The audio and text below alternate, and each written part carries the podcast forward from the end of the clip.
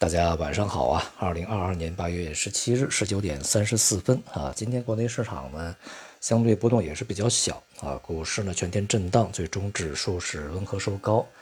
呃，汇市呢人民币啊在一个弱势整理的状态，而这个商品呢大多数下跌啊，债市呢也是从前两天啊所建立的高点呢开始回落。总体来看呢，市场相对比较稳定啊。那么今天呢，表现比较好的就是前边跌的也比较多啊，相对一直就比较疲软的，像银行、地产啊和这个券商啊，在今天相对表现不错啊。那么房地产这个板块呢，是在近段时间吧，这个相关的一些信用支持啊，对整个行业呢不断出台的一些。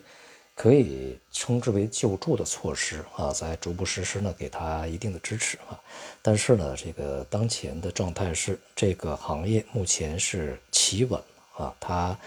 呃发生这个比较极端的系统性风险，呃，目前看起来的可能性并不是特别大啊。但是这个也并不意味着整个行业就会逆转啊。那么同时也不意味着整个行业所涉及的这些上市公司的股票啊，它的趋势就逆转。与大金融啊这些板块呢表现相似啊，目前呢可以看作是一个弱势的反弹，呃，并且呢在未来一段时间呢会相对比较稳定啊，但是趋势并没有改变。这种现象呢与当前的大金融的表现相似啊，像银行和其他的一些啊，目前呢虽然有反弹，但是呢也是属于一个这个弱势反弹整理的一个范畴，并不意味着整个的趋势就会。这个重新啊倒转啊，然后金融啊、民航啊开始上涨，目前看起来还没有啊这种迹象。李克强总理呢在日前表示啊，当前啊是要起不可落啊，正处于经济回稳呢最吃劲的这个节点啊，深入实施啊稳经济一揽子政策，合理加大宏观政策的力度啊。这里面呢主要强调呢要盘活专项。债债务限额的空间啊，要在三季度呢形成更多的这个实务工作。其实也就是说，财政还是要继续的发力啊。经济大省呢要多做贡献啊，并且呢要扩大汽车等大宗消费，支持住房刚性和改善性的需求。呃，大家可以从去年一直到现在，或者说从这个疫情以后吧，一直到现在呢，可以这个回顾一下啊。对于经济的提振的这个。方法和措施呢，总的来看呢有几个啊，一个呢就是基建要发力，呃，第二个呢就是房地产要把它稳住啊，第三个呢就是在消费方面主要强调的还是汽车啊，以及家电啊这些方面。总体来说呢，这些年都是延续着这样的一个啊路径啊，并且呢实施的方法呢也都是在这样一个范围里面。而目前的房地产在过程中呢，啊，当然也还是有一定的这个压力啊，还没有形成啊贡献，还是一个负贡献啊，对于一个经济而言。而这些措施呢，也并不仅仅是这两年啊，在之前呢，每到呃经济处于一个呃增速放缓啊，面临比较大的压力和风险的时候呢，其实相似的措施是不断的去实行的啊。那么因此呢，大家也要去，呃，自己去思考一下啊。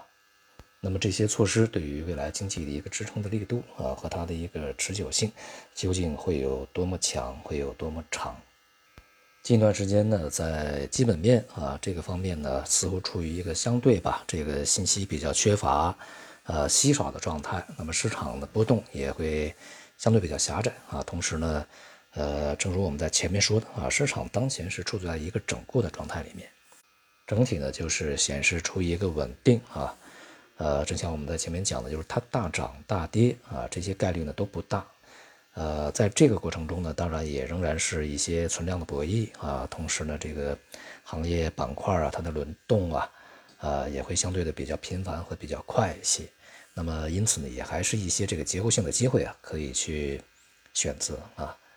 在来自于啊五月底六月初这一轮的反弹过程中的一些强概念，基本面呢在长期有非常不错支撑的一些板块啊，已经有了非常不俗的表现啊。那么因此呢，当前呢，呃，可以关注的仍然是我们在前面讲啊，就是它跌的比较多，呃，目前呢它有这个补涨的一些机会，而且呢这些板块呢大多数啊也还是在成长这些。这个概念的这个范围之内啊。而未来一段时间呢，像啊美元的上涨，这个人民币的回落，啊继续调整啊，贵金属的这个逐步的结束反弹，再度的去趋于弱势啊，这种状态呢都会重新回来啊。因此呢，对于啊行情的判断，它的周期还是要有自己的一个呃比较明确的一个框定啊，尽量避免呢在什么中期啊和长期之间去进行一些混淆。那样的话呢，恐怕啊就会造成一些不良影响。好，今天就到这里，谢谢大家。